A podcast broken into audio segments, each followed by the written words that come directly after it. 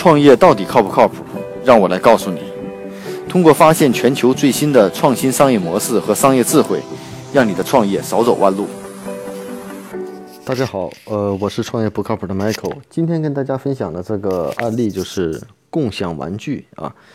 呃，有很多做闲置玩具的共享平台，那这种商业模式到底靠不靠谱呢？我们先来看一下。呃，那今天介绍这家公司叫合理，是要做闲置玩具的共享平台。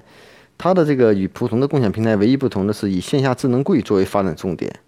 那我们知道现在呃每个家长基本给孩子买大量的玩具，而且这个玩具啊总是说更新度不够，很多新的玩具呢玩几次以后就浪费掉了，啊。所以说呢，之前在这个市面上也有很多做共享玩具的这种平台。那合理这家呢怎么办呢？它是除了线上基于公众号有一个微信商城以外，还发现还发展了线下的独特的智能柜。这种智能柜呢，一般是在社区内部。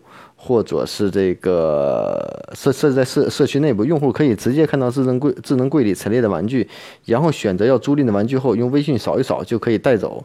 在租赁性达到以后，用户可以选择在智能柜上直接归还玩具，方便快捷。这个呢，它不同于其他的这种传统会员制的玩具共享平台，他抓住了用户的痛点，来保证用户的消费频次。现在很多八零后啊，生活节奏特别快。与孩子的互动很少，难以抽出大量的时间去买玩具，而并且也不知道该给孩子买什么样的玩具。那合理这样的平台呢，通过智能线下终端呢，来帮助年轻父母实现带给孩子玩具的这种需求。呃，目前这个合理这家公司呢，主要集中在这个成都啊，线下的智能柜上线不到两个月，收到了比较好的反馈，订单量和复购率也呈上升趋势，用户的留存率也很高，所以说可以看到了用户对这种线下智能柜的接受程度。平台上的玩具呢，主要针对是零到八岁的小孩子，基本涵盖了世上所有国内外的一线玩具，包括乐高、迪士尼等等。呃，在保证质量的同时，也提供了丰富的选择。其实这个玩具这个项目，大多数家长最关心的一个什么问题呢？我相信一定是清洁问题，就这个玩具到底干不干净的问题。呃，那合理怎么解决呢？他自自己建立了产品维护中心，对收回的玩具进行八道流程的清洗，重新封装后再进入市场，并且保证了平台上玩具的这种卫生。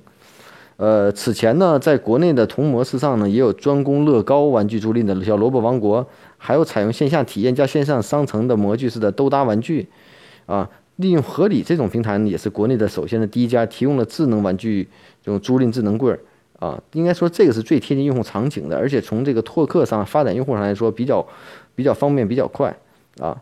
所以说可以看到，新零售的开端呢，不仅在这个任何一个市场，甚至在玩具共享租赁市场也出现了新的这种方式。那这家公司的团队也是非常有经验的。那目前这家公司呢，正在寻求这种 A 轮的这种融资啊。那从这个商业模式我们可以看到，其实，在共享市场里头，不容置疑的，共享市场是这两年一个比较大的一个趋势和一个发展的方向啊。闲置资源的共享，除了房子、车啊以外，甚至从这个。呃，自行车、OFO 啊、摩拜，还有很多共享。那共享的这种与现代互联网技术的结合，变成了尤为重要的方式。怎么能用让用户的体验度很高，让用户很方便的享受共享带来的好处？我觉得这是很多平台上要面临的不可逃避的问题。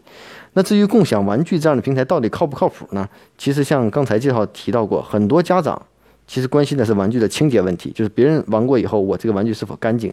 啊，但是呢，面对于大量的玩具的更新、大量玩具的使用不及时扔掉这种情况呢，其实家长在平台上如果真能解决这种清洁的问题，或给家长一个安心的保障的话，我相信家长是愿意租赁的。啊，那这样的话，其实这样平台也存在很多问题，比如说玩玩具租赁以后的损坏怎么赔偿，还有一系列的问题都需要平台不断的完善解决。就像 OFO 和摩拜一样，出现了以后，大量的自行车被损坏、被丢弃、被怎么样，也在不断的解决问题。关键是这个市场是不是能有刚需，是不是能解决我们普通用户的问题？如果真是能解决用户的问题，用户对这个认可程度也很高，我觉得这未尝不是一种好的商业模式。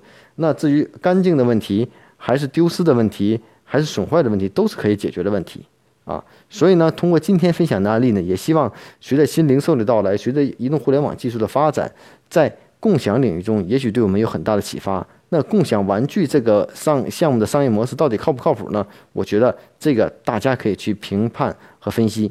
谢谢。每天五分钟的创业不靠谱的全球商业智慧分享，让你的创业靠谱起来。